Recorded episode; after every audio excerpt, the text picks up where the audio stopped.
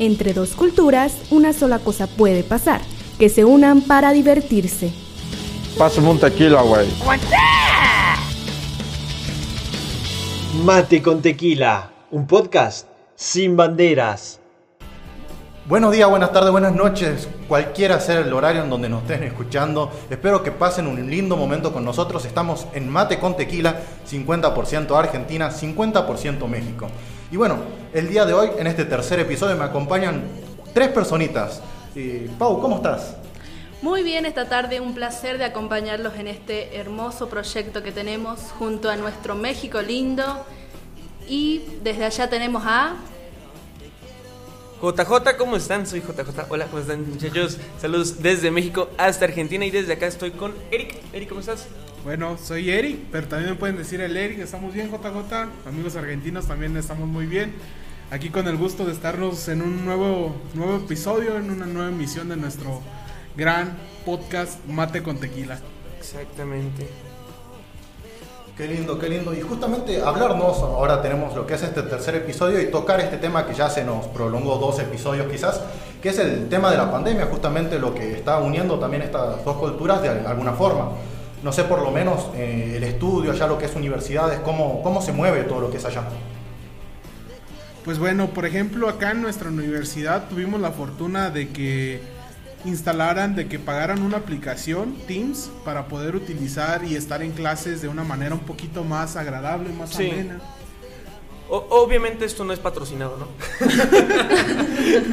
Que si nos están Hay que escuchando, que si esto no nos es está- patrocinado. si nos está escuchando Microsoft, estaría Este, bien. pero sí, afortunadamente, eh, de hecho, las primeras clases que tuvimos nosotros, gracias a, o no gracias a la pandemia, puedes decirse por así, fue por Zoom, Zoom, y la verdad es que sí era un poco extraño porque fallaba un poco, ¿no? La, la, la aplicación, había unos problemillas por ahí, pero afortunadamente la, la- la universidad pagó este este programa y, y nos ayudó bastante a, a tener este como más ameno la- la- Sí, las por- clases, ¿no? Porque estaba esta cuestión de que, por ejemplo, Zoom te da 40 minutos de llamada. Entonces, Sí, sí. sí era un poquito tedo- tedioso porque ¿qué clase te dura 40 minutos? Nadie. Entonces, pues, Ni las partidas del LOL, amigo.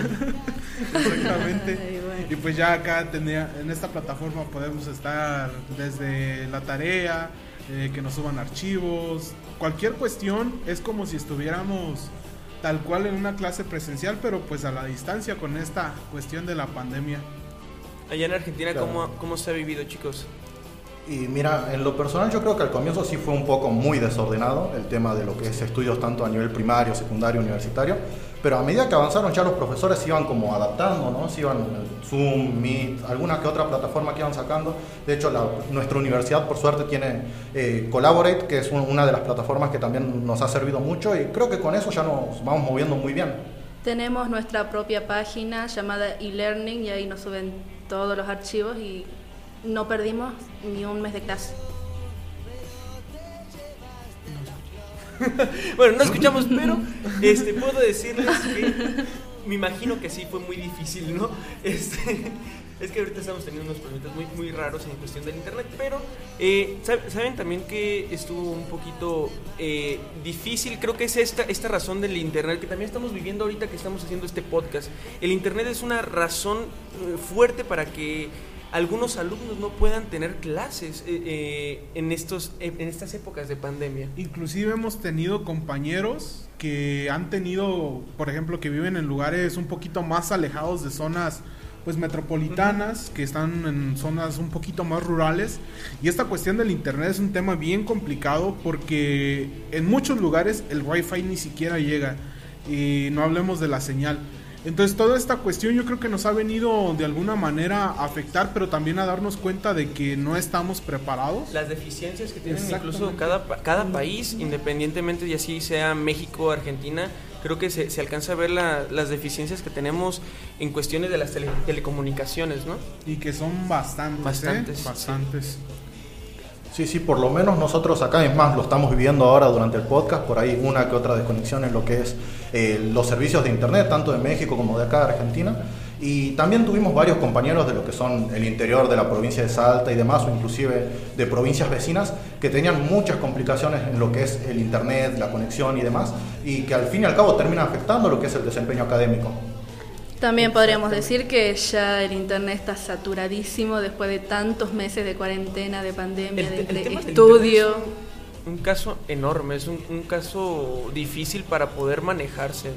Eh, y, y algo también que, por ejemplo, al menos a mí me ha afectado bastante es, eh, gracias o por culpa de esta pandemia, es el, el contacto físico con las personas.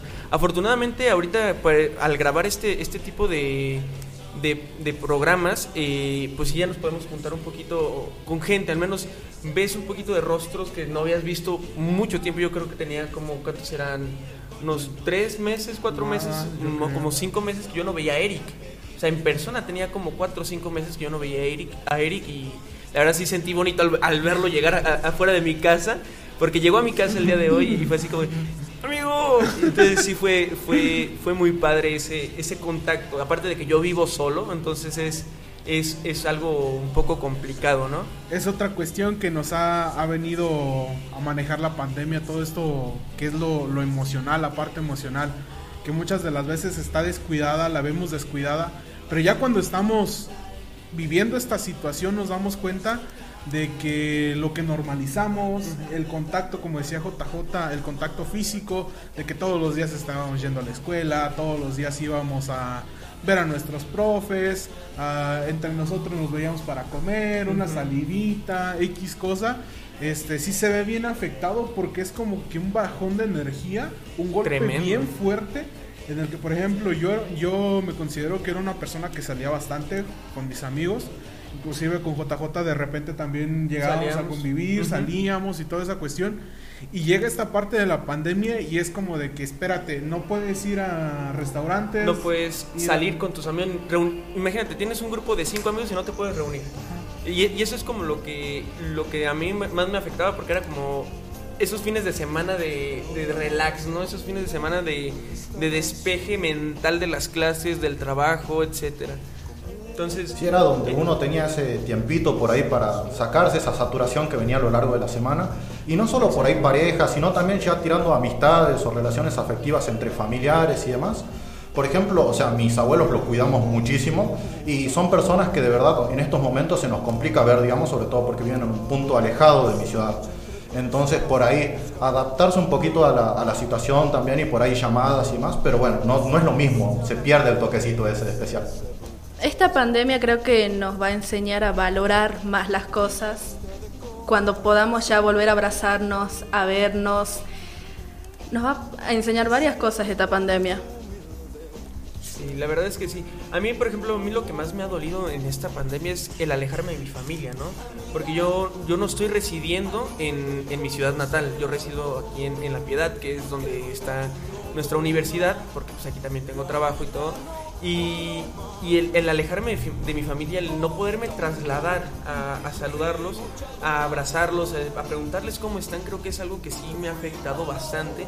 Porque, bueno, uno dice, hay camiones, al menos aquí en México está un poquito más libre esa, esa cuestión de salir, esa cuestión de, de viajar como de ciudad o, así. Pero a mí, por ejemplo, a mí sí me da mucho miedo el, el, el estar usando un, autobús o un camión eh, por el hecho de que no sabemos qué medidas de limpieza están, están teniendo, de precauciones están teniendo en, estos momentos.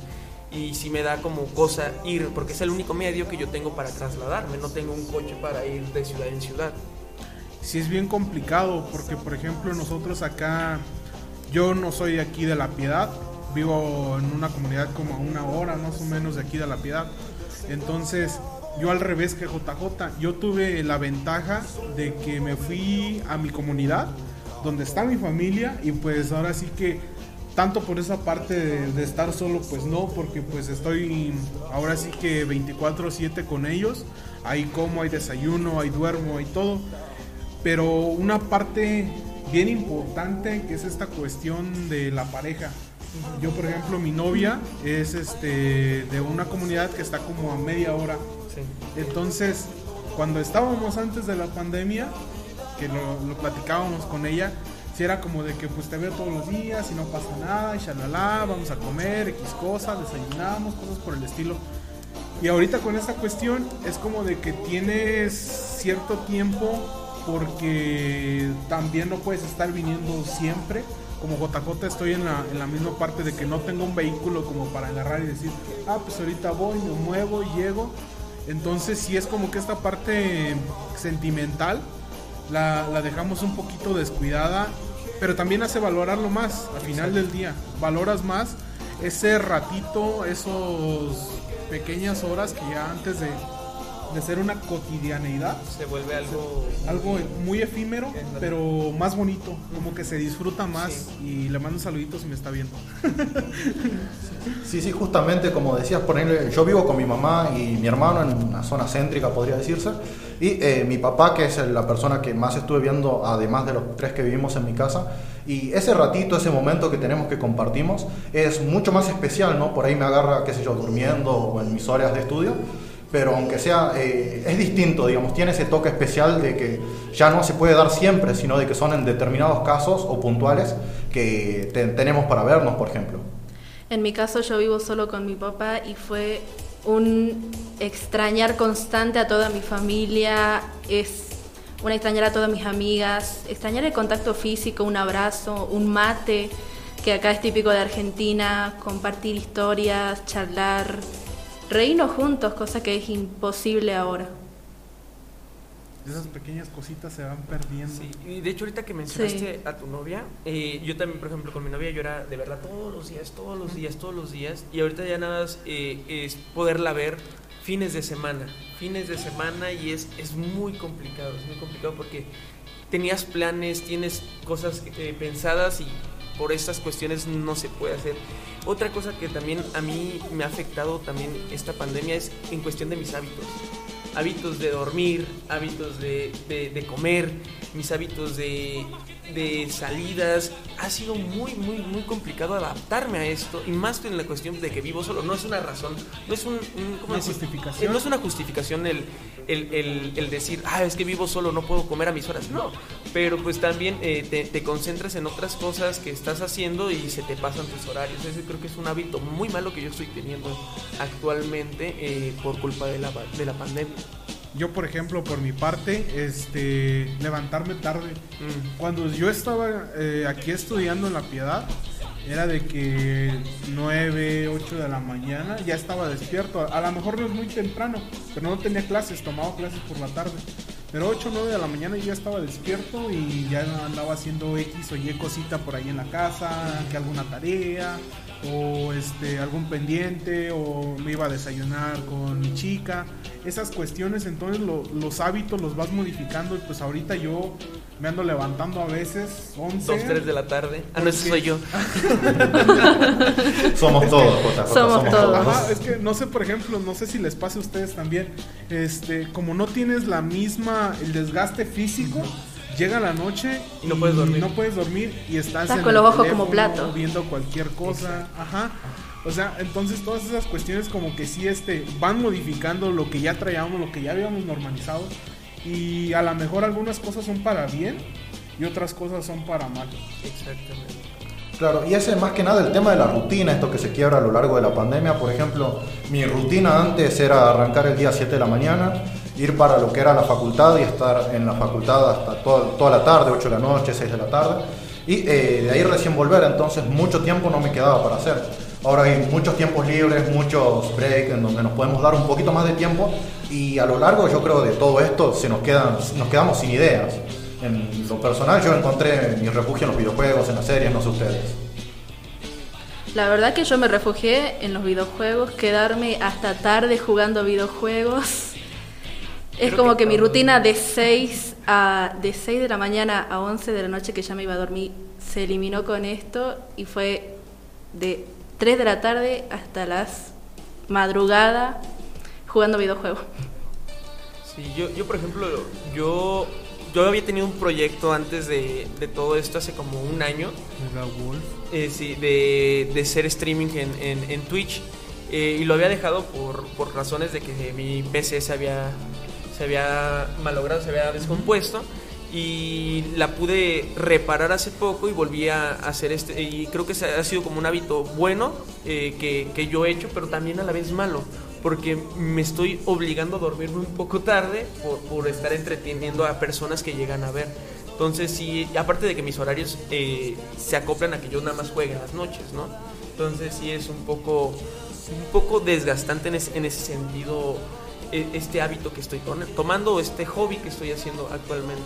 Pues es que la tecnología nos damos cuenta que no estaba preparada para todo este tipo de, situaciones porque ni siquiera las personas, eh, yo por ejemplo, antes de, estar en esta carrera, yo estuve en una eh, ingeniería en sistemas computacionales y pues tengo un poquito de conocimiento técnico en cuanto a la computación y algo que yo he hecho en afán de ayudar, de apoyar a la pandemia, es que algunos profesores no, no están tan acercados a la tecnología como nosotros. Nosotros nacimos, como dicen por ahí, ya con, el, con el chip. con el chip integrado, con el chip, integrado que le dicen por ahí. Entonces, si es una cuestión bien difícil, yo creo que más para los, los docentes se les ha complicado bastante y yo por, por mi parte lo que he estado tratando de hacer es de capacitarlos, eh, primero comencé con mi círculo pequeño, con mi tío que es profesor, este, algunos maestros que por ahí me preguntaban algunas dudas. Entonces lo que he estado haciendo es que si de repente hay profesores, inclusive este, mamás que tienen a sus peques en la primaria, en el kinder, y que, oye, conéctate a Meet o que conéctate a Zoom y ¿qué onda? Yo nunca había agarrado una compu. ¿Qué diría, diría, el presidente por aquí. Entonces, pues ya este, me he encargado de, diseñar como pequeños este, textos para que paso a paso digan, ok, si te vas a, a, meter una reunión, haz esto. si te vas a meter, si vas a crear una reunión, tú como docente o por X o Y motivo, es aquí. Es aquí. Entonces, todas estas cuestiones yo creo que más de, más que ver esto como una un reto, como algo negativo, encontrarle el lado positivo y decir, ok, estamos pasando por esto, pero ¿qué puedo hacer yo para, ser más ameno, para mejorar, para cambiar? Para invitar a, mi grupo social a que cambien, a que generemos este cambio y podamos continuar con un poquito, pues aprender a sobrellevar la pandemia, todas esas cuestiones. Exactamente. Y es la parte de la adaptación a la tecnología, ¿no? Por ahí vos decías agarrarlo por el lado que nos favorece también. Hay mucho tiempo libre o muchas cosas que antes podíamos hacer y ahora no, pero que encontramos la manera o una alternativa, digamos, de llegar a esa misma actividad. Por ejemplo, con mis abuelos, mis abuelos antes no usaban WhatsApp, no sabían llamar por lo que es el, celular, digamos, por lo menos videollamada. Y es algo que por lo menos con los nietos, con los hijos, ahora se están actualizando y es como que eh, pueden llegar a usar esas cosas. Lo mismo mi mamá, por ejemplo, aprendió a usar Netflix con el control y era algo que ella no sabía. Digamos. Pasó lo mismo con mi papá. Aprendió a usar Netflix, algo que para él era imposible. Se negaba a aprender a usar cualquier cosa tecnológica y ahora en la pandemia se aprende. Hasta yo estoy aprendiendo. Aprendí a hacer galletas, repostería. Ya les voy a mandar para México. Perfecto. ya les mando ahí. Acá con esta cuestión de la tecnología, este, mi abuelo está en Estados Unidos. Desgraciadamente, este, tuvo COVID. Entonces, sí es algo bien contrastante, porque, por ejemplo, en el hospital en el que él estaba, tenía una tablet para que nosotros lo estuviéramos monitoreando las 24 horas. Entonces es algo bien padre porque la tecnología, sabemos que un enfermo de COVID tiene que estar en total aislamiento, no te puedes acercar a él para nada, aunque sea tu familiar. Está esto de que si te metes te contagias y expones a tu familia, expones a otra gente. Entonces esta cuestión yo creo que sí nos, al menos en esta parte nos ayudó a, que, a sobrellevar la enfermedad de mi abuelo. Y una vez que ya terminó todo esto, fíjate qué curioso. Ahora mi abuelo ya quiere un iPhone. Le compramos su iPhone. Le compramos su iPhone a mi abuelo. Entonces ahora tiro por viaje, vas a ver que en la mañana, en la tarde o en la nochecita está con mi mamá. ¿Y cómo estás, hija? Y todo. Entonces ya aprendió a hacer las FaceTime, las llamadas de, del iPhone. Entonces esta cuestión está bien curiosa de que no, no se quedó en que no, yo no me quedo. Hasta ahí, o sea, ah, se logró adaptar a esta Exactamente, entonces es algo bien padre que de alguna manera nos, nos logra conectar más como familia.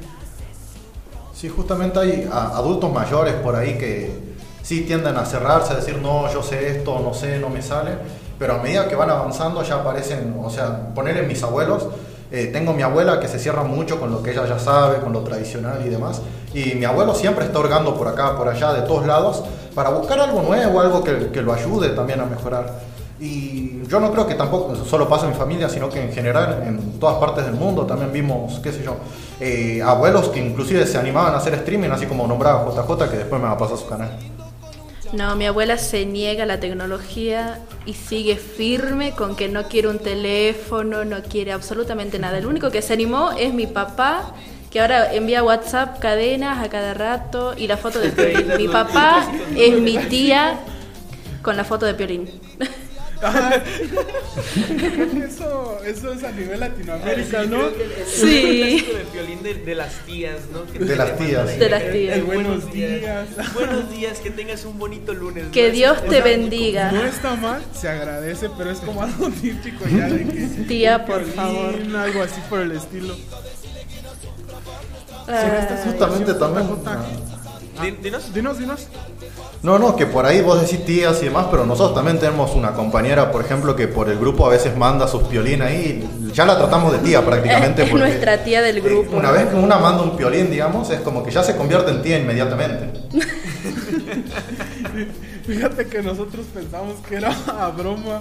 Cuando mandaron, mandaron un, un- Cuando las primeras veces que estuvimos en contacto con los chicos de Argentina, mandaron también un, una imagen por ahí de, de un ratoncito que decía buenos días o buen lunes, algo así. Yo me lo tomé en broma, dije, va a ser el mismo chiste de, de los de Piolín, pero cuando yo mandé el Piolín y vi que, que todos le estaban contestando que buenos días. Así Dije, súper formal. Sí, bien formales, yo dije, Es que no, Ya la nos estábamos conociendo.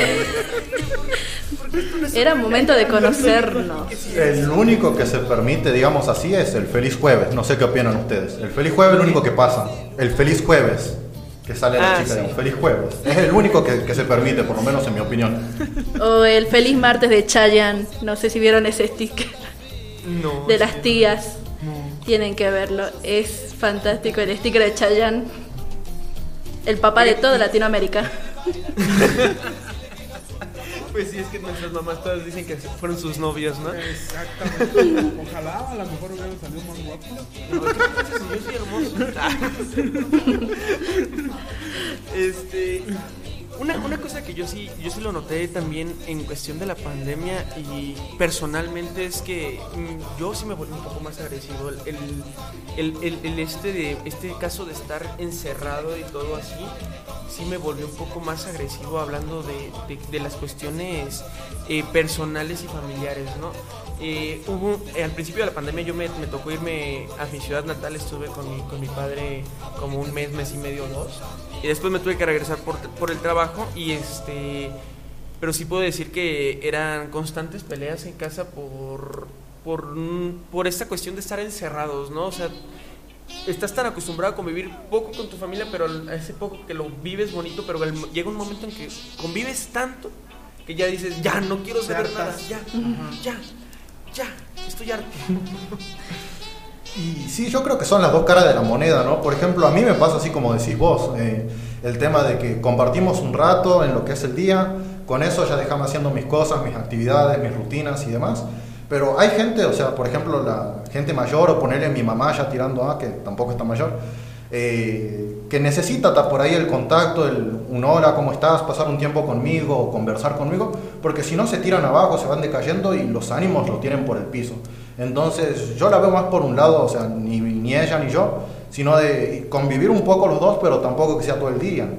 Los No espacios. es. Exactamente. Sí, Claro, exacto. no todo es color de rosa, muchachos, con- Sí, y menos con la familia. Es como que pasás todo el día fuera de casa, facultad, trabajo, y luego pasar todo el día con tu familia es como poco cansador, si se quiere Cansa, decir. por ejemplo, este acá, mi, mi suegro es abogado.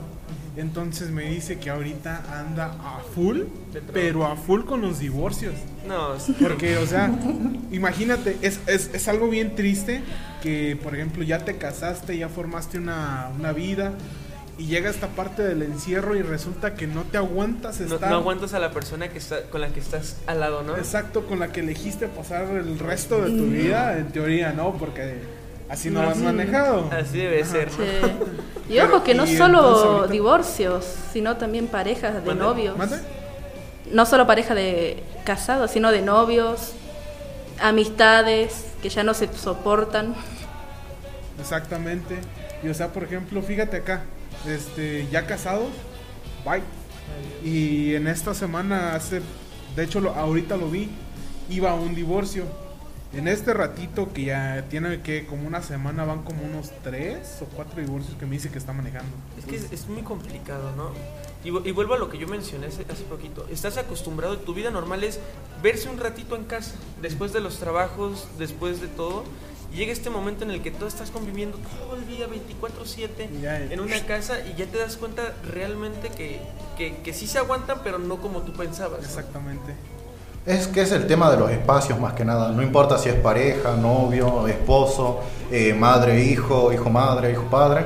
Sino que las personas en sí necesitamos nuestro espacio. Por ejemplo, yo, eh, saturado con el tema de la facultad, saturado con el tema de mis actividades y, y demás, es como que algo demandante tanto de tiempo cuando uno solo quiere eh, descansar, hacer lo suyo, digamos. Por ejemplo, yo necesito por lo menos un- una hora en el día donde yo tenga para hacer mis cosas exclusivamente. Y no significa que no la quiera mi mamá o que no quiera pasar tiempo con ella, sino de que necesito un tiempito para mí, por ver series, jugar un jueguito, cualquier cosa me sirve a mí para distender un poquito la mente. Yo me tomo siempre, lo trato de tomar un tiempo nada más con mi papá, como cuando estaba fuera, cuando iba a la facultad, porque es bastante ahogante tener que estar conviviendo 24/7 con cada una de la familia. Un momento para vos mismo siempre necesitas, creo yo. Exactamente. Pues gracias. Yo, por ejemplo, sí, sí siento que me volví un poquito agresivo, pero eh, creo que donde puedo soltar esa agresividad es en los videojuegos. Sí. En los videojuegos ahí puedes hacer y deshacer. Obviamente yo no promuevo la toxicidad en la Ah, ¿cómo no? comunidad. Yo te conozco. Ah, no, es que soy yo. yo no promuevo la toxicidad. Pero o sea, este, ahí yo, a mí me gusta muchísimo esta cuestión de los juegos shooters. Entonces, al inicio que comenzó la cuarentena, fíjate que comenzó un jueguito y por ahí comenzamos con JJ. El, el gran Valorant. No sé si ustedes lo llegan a jugar. ¿Lo llegan a Sí, Yo sí, es no. hermoso el Valorant, lo juego cada que Sí. puedo, cada que puedo darle una partida o dos. Es más, salió un nuevo mapa, yo lo estaba probando también. Acá queda excluida gente. yo soy más de celular y más de los Battle Royale y bueno, lo No, siento. yo gente. la verdad con, En- con en Valorant, videojuegos. Yo creo que sí, al principio cuando salió este juego sí nos viciamos bastante lo que era Eric y yo, ¿no? Este, pero yo bueno, yo ya me vine para acá, empecé a trabajar, empecé a hacer eh, otras cositas y pues ya como que dejé de jugarlo muy, muy seguido el juego.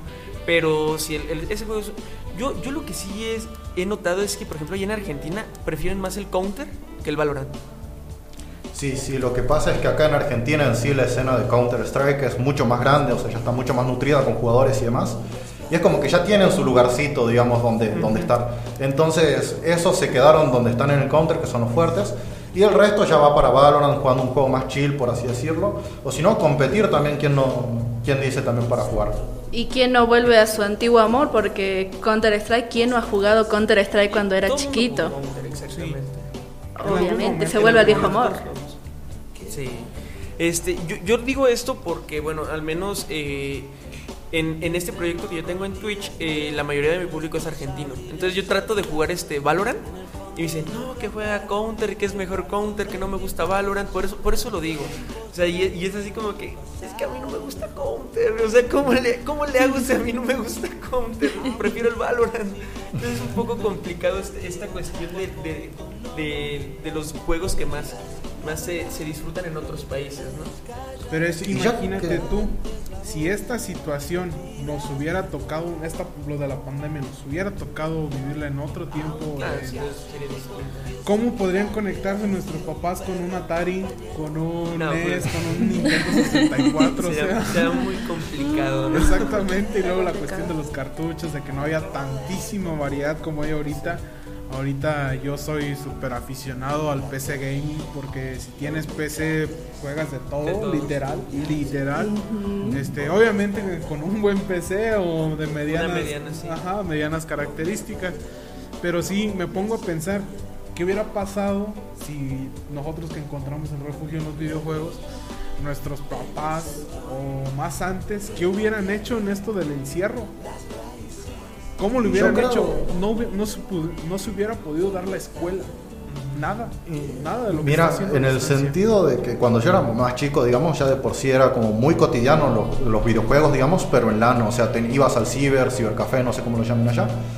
El tema de estar con alguien al lado, digamos, entonces conectados por red y jugar, si no era mucho también el de salir a jugar a la pelota en la calle y demás, que era donde más o menos nosotros teníamos de chiquitos, digamos, nue- nuestro momento, nuestro lugar feliz, por así decirlo, fuera de lo que es la escuela. Y me pongo a pensar, si en ese momento pasaban estas cosas, yo por lo menos la volvía loca a mi mamá. Porque, o sea, imagina, yo era medio intenso junto con mi hermanito. Entonces, imagínate no, no tener este escape o esta salida. O sea, los espacios que yo ahora estoy pidiendo, ella no lo tenía, por ejemplo. Creo que los videojuegos han sido una salvación y que nos haya tocado justamente en esta época. Yo me imagino en la época de mi viejo y es como, ¿qué haces si no vas a jugar con tus amigos a la pelota? ¿Qué haces si no vas a jugar con tus amigos a la, a la pilladita, a la toca, a la bruja de los colores? La toca es un juego de que te tocas y te la haces vos. No sé si le, cómo le dirán ¿Será allá, las atrapados? pilladitas. Sí, sí, sí, algo Sí. así similar. Y es como que te con la pones a roña, pensar- Con la roña, un poquito más de mis papás, ¿no? Exacto. Y si, y si son esos juegos de contacto con esto que está pasando, es como que te enloqueces directamente. Sí, o sea, imagínate, adiós contacto, adiós todo y a ver, sal a jugar. A ver, ¿cómo, cómo juegan? ¿Qué, qué- Yo- ¿Sabes qué juego creo que va a salir? Este, el cuídate del COVID el COVID-19 No. en vez de la roña. La Vas a ver que sí, güey. es el no toques a nadie, nuevo juego. No tenés que tocar a nadie.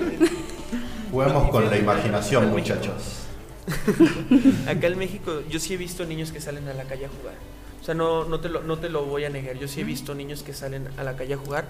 A mí sí me, me, me da, me crea un conflicto porque yo, yo sí, yo creo que yo sí llegué como a entrar en un pánico o, eh, con respecto al COVID. Entonces veo a estos niños que juegan en la calle y digo, madres, entran a su casa con, con los talones negritos y las manos negritas y tocan a toda su familia y todas las puertas y todo y no saben ni qué traen. ¿Sí me explico?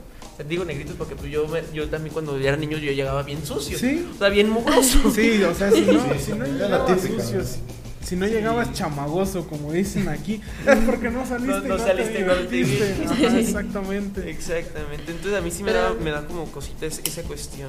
Y por ejemplo, Igual- ahorita, hablando de videojuegos, ¿qué juegos jugaban, jugaron ustedes o juegan más en pandemia ustedes allá en Argentina? Yo creo que entre los dos vamos a coincidir el boom mundial Among Us. Creo. ¿Cuál? No, Among Us.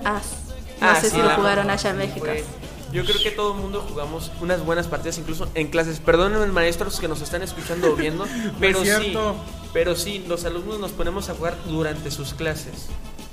Es que es bastante entretenido el juego. Y ahora no sé si ustedes Los, los coinciden. comentarios de JJ no representan mi imagen. Ajá. Yo sí quiero probar, profe. Sí queremos aprobar, profe, sí Yo, queremos. yo tengo unas capturas por ahí en las que Eric está. ju- Ah, ok, no, no tengo nada. no tengo nada. Si no se acuerda, no pasó. Bien común. Yo, yo, este, yo sé de profesores que se les invitó a la partida y que de repente estaban en una exposición y se les invitó a la partida y lo- los chistosos que se unieron ahí estaban jugando. Entonces, este, creo que esta parte de los videojuegos también nos, nos ayuda a crear esos lazos. Yo, por ejemplo, este, Incisive, este, o por ejemplo, Yurbin. Yo a Yurbin no lo conocía, Sí ni tengo el gusto de conocerlo en persona, pero gracias a los videojuegos lo ¿Conoces conocí. gente? Ajá. Gente muy, muy interesante. Y aparte de que lejos de que, ah, pues nada más por juego, este, sí comienzas como a tener ese estima, amistad. esa amistad y a lo mejor ese contacto que hacía falta por la pandemia, por todo esto que estamos viviendo. Este, tengo amigos que gracias a esta cuestión de la tecnología, de los videojuegos, pues eh, los he, los he podido llamar ahora sí amigos. Ya no son un conocido en la red que por ahí, sino un amigo con el que ya compartimos más cuestiones. Sí, sí, y es que sí, también, o sea, es como tenés esa chance de llamar a, un amigo y demás, y convivir también, y es más, podés hacer también amigo en el mismo juego, o sea, me pasó mil y una vez que no conocía prácticamente a nadie y terminé relacionándome con gente desconocida, por así decirlo, y al día de hoy ya llevamos dos, tres, cuatro años en lo que vendría a ser una amistad, prácticamente sin vernos inclusive, pero que compartimos momentos que uno eh, hasta ahora se acuerda el primer día que lo conoció inclusive. Yo empecé a tener amigos de distintas partes de Latinoamérica gracias a la pandemia y a que los videojuegos te conectan. Y más esto de Discord, una plataforma en la que puedes llamar desde cualquier lado del mundo, es como que te conecta más con la gente y tenés más amigos, ya no son solo gente del exterior. Y es que es bien padre, bien chido poder conocer gente, poder conocer otras culturas, este, poder eh, tener esa plática de con una persona que ni siquiera has visto. Es que lo bonito de los videojuegos es que, te, te- por ejemplo, en momentos de pandemia, a mí me han servido para tener ese contacto humano. ¿Me explico? Porque les digo, yo cuando estoy en mi casa, si no estuviera jugando videojuegos o haciendo algo, creo que Te me, volvería loco. O sea, literal me volvería, volvería loco porque al menos en las noches llego a mi casa y me pongo a platicar con un amigo, o que me pongo a jugar Valorant, que me pongo a jugar este el Warzone, etcétera, ¿no? Eh, yo, por ejemplo, eh, en pandemia lo que yo también me puse a dedicarme mucho es a descargar solamente por la ciencia, no voy a decir este de, de- de qué páginas, eh, juegos eh, antiguos, ¿no? Juegos retro, retro que, que a lo mejor para mí fueron importantes, por ejemplo los de Nintendo 64, los de PlayStation 1. Eh, actualmente, por ejemplo, me estoy aventando el Ocarina of Time de. El Ocarina of Time, el de Legend of Zelda, el de Wind Waker, perdón, de, de GameCube. Entonces, ese es un juego que yo, yo estoy así jugando ahorita, por ejemplo. Sí, me acuerdo también yo cuando era chiquito, era mucho el tema de los emuladores, no sé si se acuerdan, el tema de PC y demás. Y creo que lo que es el Nintendo 64, el más emblemático, podría ser el Mario Party o el Super Smash, el Mario Kart también incluido. Y después lo que vendría a ser el Game Boy Advance, por ejemplo, teníamos lo que era el Pokémon, digamos, no sé quién, eh, muchísima gente habrá jugado el tema del Pokémon en lo que es el emulador. A no olvidarse el clásico Sonic. Por favor, gente. Sonic. ¿Quién no ha jugado Yo Sonic? soy fan de Sonic. Los juegos de Sonic a mí nunca me Yo, gustan. Sonic solamente. Acá vamos a tener en un la problema. 64. en la 64, pero en las maquinitas. Ah, sí. ¿Ves que también de repente les traían el metían- ajá, emulador les metían acá? emuladores Ajá, a las exactamente. maquinitas. Bueno, al menos acá en México. Pero de, en las maquinitas le decimos a esas recreativas que ponían. O los en- arcades. O los arcades. Los arcades, sí, Ah. los arcades. ajá. Ujú. Y, este, Sí, no y sé. acá era muy común que, que a las consolas les metieran emuladores de otras consolas. Entonces, este, pues de repente veías un Xbox 360 con juegos de PlayStation 3. Entonces era así como que, ¿what? De hecho, era bien común que en el Xbox te viniera con el juego de Mario Kart, Ujú. el Mario Kart 64. Sí. Y algo que para mí sí marcó bas- bastante mi infancia en videojuego fue Crash. Crash Ah, creo que Bandicoot. Sí, o sí, sea, la verdad fue mi infancia. Me acuerdo que tenía literal todos, todos los Crash, Crash Bash, Crash Dash, este, el Warped, no sé cuántas versiones sacaron, pero tenía todos muchísimos. y jugaba a todos y uno de, de mis amigos de la infancia que tengo la dicha de que hasta la fecha sea, sea mi amigo, se llama, le decimos Barajas, así se apellida.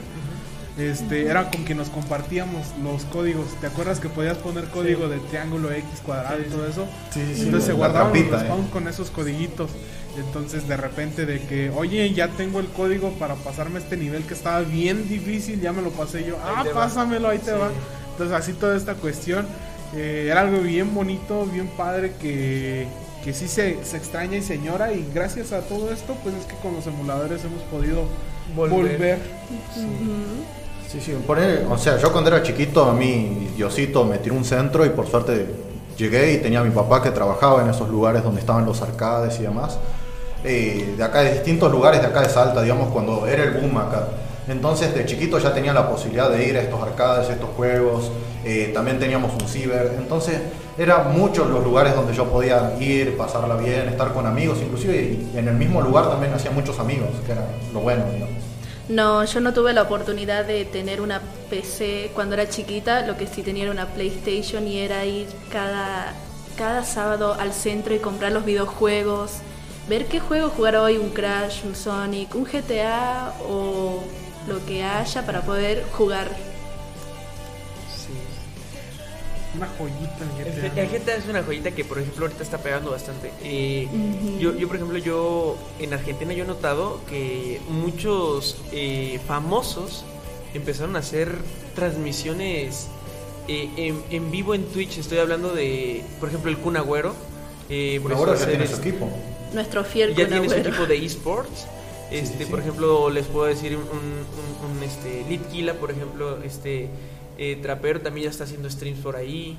Hay, muchos pa- eh, este O sea, acá en México tenemos Ochoa. Ochoa, el, el portero el Guillermo portero Ochoa De la selección, de la selección mexicana. también se puso el Chicharito también se Ajá, puso a se hacer, puso a hacer streams de streams. videojuegos. Entonces hay gente que ya está metiéndose mucho en esta cuestión de lo, del gaming que no creerías que, que, que Da le gusto. gusta. Ajá. Da gusto. Exactamente. Dejando Pero- los deportes físicos y yendo a los deportes electrónicos. El deporte, el deporte electrónico. Pues de hecho hasta sacaron en, este, en Estados Unidos, ¿no? Una de la NBA, que eran vi- juegos virtuales, pero obviamente con un representante de cada equipo. Y se hacían los partidos en la consola. Pues era Ah, algo bien interesante estar viendo ahí los partidos, entonces no perder este contacto. Exacto. Allá en Argentina, por ejemplo, acá en México se, se hizo que la liga cuando se pausó, la liga de fútbol, se hicieron torneos con los mismos jugadores de los equipos, pero en FIFA. No sé si allá lo, lo llegaron a hacer. No, acá más con las carreras de autos, yo veo por la TV pública de acá de Argentina que empiezan a hacer, digamos, los juegos electrónicos de carreras. Ya no es el típico TC de carrera, sino TC electrónico, nada más. Eso es lo que vendrían a ser simuladores de autos, simuladores de aviones, que inclusive la, la gente que es piloto, la gente que corre carreras inclusive, eh, tiene esos simuladores antes de pasar a lo que es ya el físico, ¿no? Y se volvió muy popular, por ejemplo, acá hay un equipo de Salta, creo, que también tiene fuerte en lo que es el Fórmula 1, pero que vendría a ser eh, virtual, deporte electrónico o como quiera llamarse. Entonces, como que a veces lo que es tecnología y demás va superando de a poquito lo que puede ser la realidad, ¿no? Lo que se ve en las películas, inclusive lo que se veía, ya lo vemos en lo cotidiano, inclusive. Pues yo creo que toda esta cuestión del juego, también de repente estás jugando y te da hambre, Te ¿no? da hambre, un hambre enorme. ¿Tú qué comes cuando estás ahí? ¿Quieres saber realmente? Sí, la realidad. la Realmente realidad. cuando, cuando, cuando, estoy este, jugando, eh, me echo un monstercito y unas papitas. Y no manches, una bombota al corazón. Sí, pero... Bueno, este, él es JJ, recuérdenlo como lo que es. Ya, porque si me, no si me si me muero, si me muero es mi culpa, eh, muchachos. Si me da un paro cardíaco mientras juego es mi culpa. Pero Queda ya de- registrado. sí, hablando ya de comida, eh, acá, acá por ejemplo tenemos una cosa muy deliciosa que son los tamales. No sé si ya los conocen. Obviamente, justamente en Salta lo que, lo que más se consume son humitas, empanadas, tamales, pero a nuestra forma. Ojo. No, acá los tamales encuentras de todos, De todos sabores y colores. Estilos también, porque por ejemplo, están los comunes, los tradicionales que vienen envueltos en hojita de maíz. Este, esos los vas a encontrar en rojo, eh, verde, Verde, rajas. este, los de dulce. Los dulces, los de piña, los de. ah, no, Y si- siempre, siempre, siempre van a venir acompañado, acompañados de su atolito. De un atolito, un rico y delicioso atole. Algo característico de México son sus tamales. Ustedes son cuna de Sí. tamales. Allá, por ejemplo, en Argentina, ¿qué tipo de tam- Porque mencionas que allá también comen este tamales. ¿Qué tipo de tamales tienen? Sí, pero lo nuestro es básicamente lo que difiere es la carne, carne de cerdo, carne de vaca, carne de pollo, charqui, que es la carne seca al sol, o de cabeza de vaca directamente. Es Sí. Acá, por Luego la ejemplo, misma preparación. el, el- el tamal típico, El rojo. este, rojo, y y, verde. verde. y no nunca falta el, el de dulce. El de dulce. Siempre es como que lo que vas a encontrar. Pero, por ejemplo, también están las variaciones, que son las corundas, los tamales oaxaqueños, que los tamales oaxaqueños también, déjame decirte que son una delicia. Sí. Allá de donde yo soy, de Angamacutiro, con mucho orgullo. Este vende un señor Juárez, le- se apellida, unos tamales oaxaqueños tan buenos envueltos en hoja de plátano.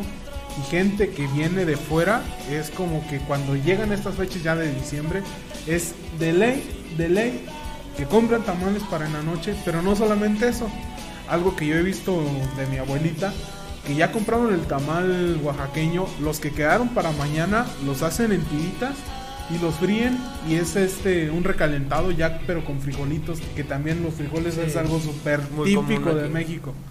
Y Eric, yo creo, mira, me estás haciendo desear mucho, o sea, no, no te cuento todo lo que me estoy imaginando ahora con todo lo que me Me está contando. pasando lo mismo. Pero bueno, yo creo que ya llegó el momento, ya acá se están cerrando, cerrando un poco las persianas, se está acabando un poco la luz. Y creo que ya hablamos un montón de cosas, ah, tocamos el tema de la pandemia, eso que íbamos esquivando, el episodio 1, el episodio 2. Hablamos un poco de tecnología, de videojuegos, nos desplazamos un montón en videojuegos, sabemos que los cuatro nos movemos mucho en eso. Y bueno, finalmente tocamos el tema de los tamales, ahí que por ahí te debo un par de datos porque yo no soy mucho del tema de los tamales. Y bueno, no sé qué tal la pasaron, cómo lo vieron. La, la verdad es que, al menos en este podcast, yo me divertí muchísimo, no sé ustedes, el hablar de, de- de lo que nos gusta y de cómo nos hemos sentido en esta, en esta pandemia. Eh, fue, fue, fue amena, fue muy linda este- esta, mm, esta linda conversación que tuvimos el día de hoy. Yo, yo estoy totalmente agradecido con ustedes por, porque fueron buenos compañeros. Creo que, que- que no pudimos haber encontrado mejores compañeros en, en este episodio, ¿no? Porque creo que congeniamos bastante en, en muchos temas, ¿no? Concuerdo Sí, totalmente con mi compañero JJ. Este, al inicio de nuestra carrera fue, fue- creo que fuimos el primero que te habló, ¿no? Sí. Que inclusive te invité a mi casa y toda esa cuestión. Entonces, yo creo que es algo bien importante toda esta cuestión. Y a mí me gustó muchísimo el, podcast. Me gustó ba- bastante el programa. Eh, me sentí muy cómodo con ustedes. La verdad que les agradezco que hayan prestado este tiempo, que nos hayan regalado todo esto, porque es bien bonito conocer también de otra, de otra región. A mí me gusta muchísimo, muchísimo viajar y espero en algún momento, momento pues viajar a Argentina. Y si algún día tienen la oportunidad de visitar México, créanlo que un Nos esperamos techo- con las puertas abiertas. Un techo no les va a faltar, aquí estamos. Ah, Y después de estoy viendo este ahí que tienen intercambio, Un, un rico matecito. A ver si algún día me enseñan a preparar mate, ¿eh? algún día, algún día, esperamos que estas fronteras se puedan cruzar y podamos ir a Gracias, visitarlos después de este intercambio. Bien, salió lindo, todo, literal, tuvimos los cuatro en nuestra salsa, se podría decir. Y bueno, para ustedes que están del otro lado, buenos días, buenas tardes, buenas noches. Espero que hayan disfrutado lo que fue este podcast. Y bueno, para el episodio 4 ya nos encontramos nuevamente, quizás con otros locutores. Nos vemos. Bye. Bye.